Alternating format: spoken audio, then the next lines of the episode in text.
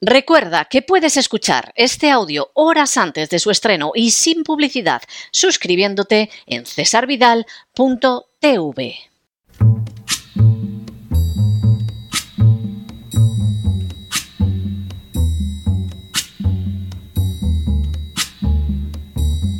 La voz con César Vidal, desde el exilio.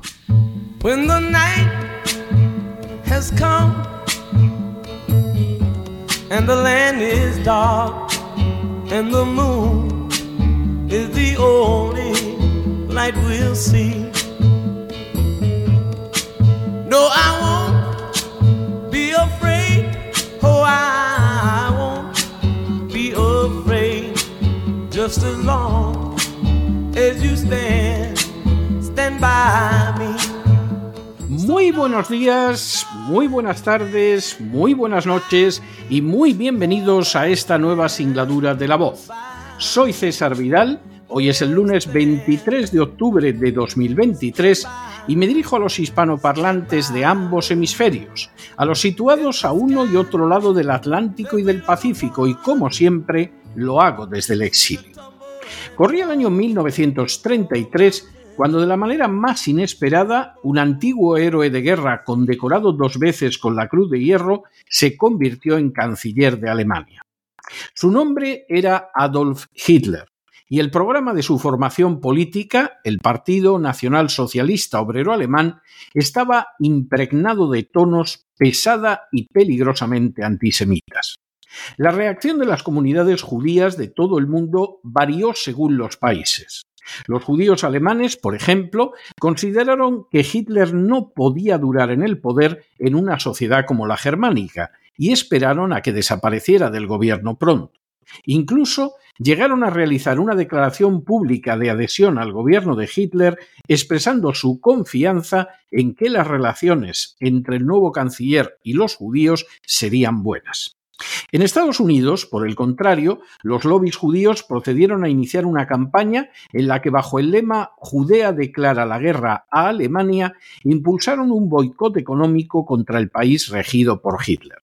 Sin embargo, la posición más peculiar en medio de esta situación fue la de los sionistas. Su dirigente principal, David Ben Gurión, que llegaría a ser el primer jefe de gobierno del Estado de Israel, afirmó si yo supiera que era posible salvar a todos los niños de Alemania transportándolos a Inglaterra y solo a la mitad trasladándolos a la tierra de Israel, escogería lo último, porque ante nosotros se extiende no solo el número de esos niños, sino la estimación histórica del pueblo de Israel. De forma bien significativa, para los sionistas la meta primera no era la de salvar a los judíos, niños incluidos, que pudieran verse amenazados por el nazismo, incluso mortalmente. Por el contrario, lo verdaderamente relevante era crear el Estado de Israel y conservarlo.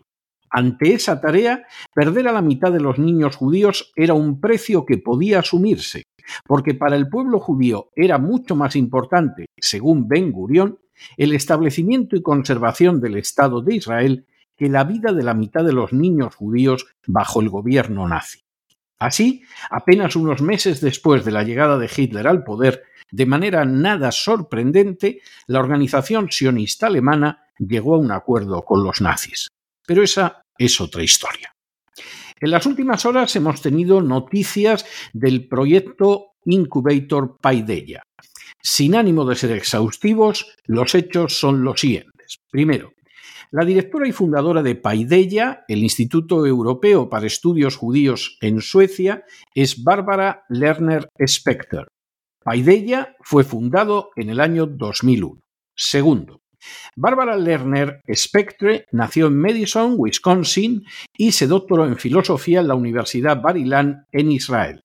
Se casó con el rabino Philip Specter y la pareja se estableció en Ascalón, Israel, donde Bárbara trabajó en la Facultad de Estudios Judíos en la Universidad Agba de Educación.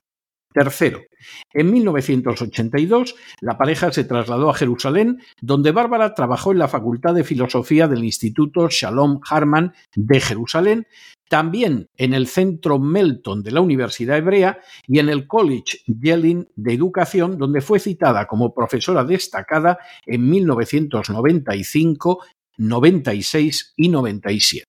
Cuarto, en 1984, Barbara Lerner Specter se convirtió en la presidenta y fundadora del Sectary Institute en Jerusalén. Durante los años 80 y 90, en diversas ocasiones, fue profesora visitante para las Sinagogas Unidas de las regiones del Medio Oeste, dando además numerosas conferencias en Estados Unidos. Quinto, en 1999, Barbara Lerner Specter emigró a Suecia y se estableció en Estocolmo, convirtiéndose su esposo en rabino de la sinagoga de Estocolmo. Sexto. En el año 2000, Barbara Lerner Specter solicitó del gobierno sueco dinero para formar Paideia, el Instituto Europeo de Estudios Judíos que ella misma dirigiría. Séptimo. En la primera década de existencia, Paideia entrenó a gente procedente de 35 países para asumir posiciones de liderazgo. Octavo. En 2007, Barbara Lerner Specter recibió el premio Max Fischer por la educación judía en la diáspora y en el 2016 la medalla Abraham Geiger. En 2018, Barbara Lerner Specter recibió la Medalla Real por su sobresaliente contribución a la cultura judía en Suecia y otros lugares. Noveno. Desde la Fundación Paideia, Barbara Lerner Specter ha desarrollado una actividad incansable en favor de la inmigración masiva en Europa, incluida la islámica. Décimo. Al respecto, Barbara Lerner Specter ha afirmado Pienso que hay un resurgimiento del antisemitismo porque en este punto del tiempo Europa todavía no ha aprendido a ser multicultural. Y pienso que vamos a ser parte de la agonía de esa transformación que tiene que tener lugar. Europa no va a ser las sociedades monolíticas que fueron una vez en el último siglo. Los judíos van a estar en el centro de eso. Hay una inmensa transformación de Europa por hacer. Están yendo ahora hacia un modelo multicultural y habrá resentimiento contra los judíos por nuestro papel dirigente.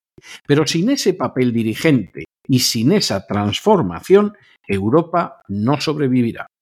Un décimo. Las palabras de Barbara Lerner Specter dejaban de manifiesto toda una visión del futuro de Europa.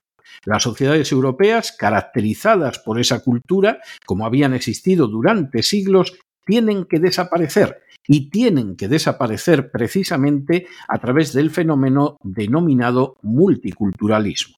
Este fenómeno va a contar con los judíos en el papel de dirección y cabe la posibilidad de que provoque reacciones negativas hacia ellos, pero aún así los judíos tienen que desempeñar ese papel dirigente para transformar a la sociedad europea o el modelo no lograría imponerse. Duodécimo. Entre los miembros de lo que se conocería después como el proyecto incubador de Paideia, presidido por Barbara Lerner Specter, se encuentra también el director Lukas Gorniok, un judío polaco que se ha dedicado a investigar la inmigración de judíos polacos y checos a Suecia a finales de los años 60. Décimo tercero. También se encuentra Agnieszka Barasco como manager del proyecto, una judía polaca que es miembro de las comunidades judías de Estocolmo y Dansk y ha cursado estudios en Varsovia, en la Universidad Judía Abierta de Varsovia y en la Universidad Autónoma de Madrid. Cuenta con un máster en lengua y literatura españolas. Décimo cuarto. También se encuentra como CFO de Paideia Eric Gribe, que ha sido responsable de varios de sus programas. Estudió en la Escuela de Economía de Estocolmo, en el ESADE de España y en la Universidad de Estocolmo. Antes de unirse a Paideia, trabajó para UNICEF en la República Dominicana. Décimo quinto. En Paideia también se encuentra Patrick Levy, consejero de ONGs y levantador de fondos en Israel. Es asesor de distintos alcaldes de Israel, así como de negocios y fundaciones. Décimo sexto. También se encuentra en Paideia Nirit Ressler como tutora de desarrollo de programas y coordinadora de programas. Ressler ha trabajado en Jerusalén para el Museo Torre de David y para el Instituto Fanler de Jerusalén. Ha desempeñado también cargos directivos en diferentes entidades de Israel. Décimo séptimo. También en Paideia se encuentra Víctor Sorensen como tutor de proyectos de desarrollo y coordinador de programas. Sorensen vive en Barcelona, España, ha trabajado como director de educación para la comunidad israelita de Barcelona, en España ha fundado distintos proyectos y ha desempeñado la labor de director de la AEPG, la Asociación Europea para la Preservación y Promoción de la Cultura y la Herencia Judías. Coordina proyectos de la Ruta Europea de la Herencia Judía del Consejo de Europa y los Días Europeos de la Cultura Judía. Décimo octavo. En Paideia también se encuentra Liora Asa, graduada en la Universidad de Haifa en Israel y con una década de experiencia en cambios sociales, destacando su labor en Shatil, Israel, entrenando a ONGs que buscan llevarlos a cabo décimo novena. También en Paideia se encuentra el rabino Irán Davis, que se ha formado en distintas instituciones israelíes como la Yeshivat Hamiktar en Efrat, el Midrash Sefardí en Jerusalén y la Fraternidad de Rabinos Strauss Amiel. Y vigésimo, Suecia, la nación donde se encuentra radicada Paideia, se ha colocado en los últimos años al borde de convertirse en un Estado fallido, precisamente gracias a la política de multiculturalidad que ha abierto las puertas a una masiva inmigración islámica. El Estado de Israel ha practicado, incluso antes de convertirse en tal Estado, una política extraordinariamente severa frente a los árabes, tanto musulmanes como cristianos. En su ADN está la clara concepción de que el Estado de Israel tiene que ser estrictamente judío si desea sobrevivir, y que esa supervivencia se ve amenazada, por ejemplo, por una política de inmigración que abra las puertas a los no judíos o que permita el incremento de la población islámica. Semejante política está dotada de una inmensa lógica, y más si se tiene en cuenta que los atentados absolutamente reprobables que sufren fuera de Israel sinagogas, escuelas, negocios o domicilios judíos son perpetrados por musulmanes en un porcentaje elevado. Precisamente por la política que lleva a cabo Israel con notable sensatez, llama muchísimo la atención que la Fundación Paideia, que promueve la cultura judía, que cuenta en su dirección con una totalidad de judíos y que mantiene vínculos claros con Israel, cuente con una presidenta que desde hace décadas promueve que desaparezca la Europa de las culturas nacionales para verse sustituida por una Europa multicultural ya aún llama más la atención que pretenda que lo que la misma denomina transformación de Europa sea dirigida por judíos. Todo ello, además, aparece coronado por el hecho dramático e innegable de que Paideia tiene su sede en Suecia, una nación a punto de convertirse en un Estado fallido precisamente por seguir una política como la que Bárbara Lerner Specter pretende que se lleve a cabo en toda Europa y bajo la dirección de judíos. Precisamente por este cúmulo de llamativas circunstancias resulta obligado formularse algunas preguntas. Primera, ¿por qué no defiende la señora Lerner Specter para Israel una política igual que la que pretende que se implante en Europa? Segunda, ¿Qué es lo que pasa? ¿Qué es lo que para la señora Lerner Specter justifica que Europa tenga que sufrir una transformación que aniquile sus culturas nacionales en lugar de seguir una política sobre inmigración similar a la que sigue el Estado de Israel?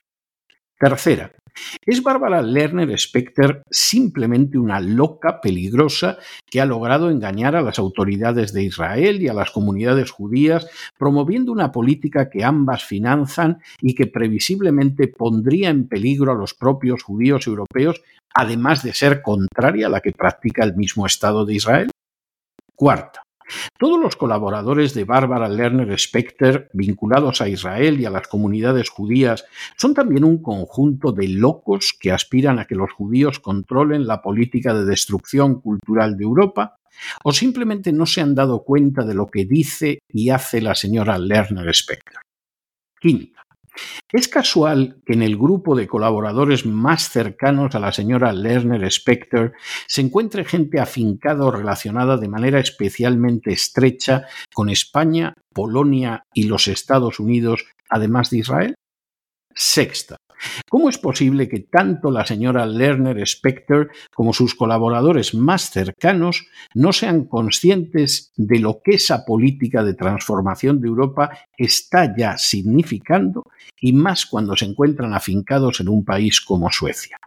Y séptimo, en lugar de estupidez profunda nos encontramos ante un plan de destrucción de la cultura europea en el que la obtención del triunfo es más importante que lo que pase con la mayoría de las personas, incluidos muchos judíos, tal y como en el pasado Ben Gurión estaba dispuesto a renunciar a la vida de la mitad de los judíos, incluidos los niños, si así lograba sentar el Estado de Israel? Todas y cada una de estas preguntas deberían encontrar una respuesta rápida y veraz. Porque ciertamente la idea de que Europa tenga que sufrir una transformación que signifique aniquilar sus culturas nacionales para dejar paso a la multiculturalidad constituye una eh, perspectiva sobrecogedora. Pero que además se formule que semejante futuro ha de estar dirigido por los judíos parece salido de la mente más tenebrosamente tortuosa del antisemita más enloquecido. Pero no se dejen llevar por el desánimo o la frustración. Y es que a pesar de que los poderosos muchas veces parecen gigantes, es solo porque se les contempla de rodillas, y ya va siendo hora de ponerse en pie. Mientras tanto, en el tiempo que han necesitado ustedes para escuchar este editorial, la deuda pública española ha aumentado en más de 7 millones de euros y no poco de ese dinero desperdiciado va a eso que llaman multiculturalidad y que tantísimo, tantísimo, tantísimo le gusta a la señora Lerner Spector. Muy buenos días, muy buenas tardes, muy buenas noches. Les ha hablado César Vidal desde el exilio. Que Dios los bendiga.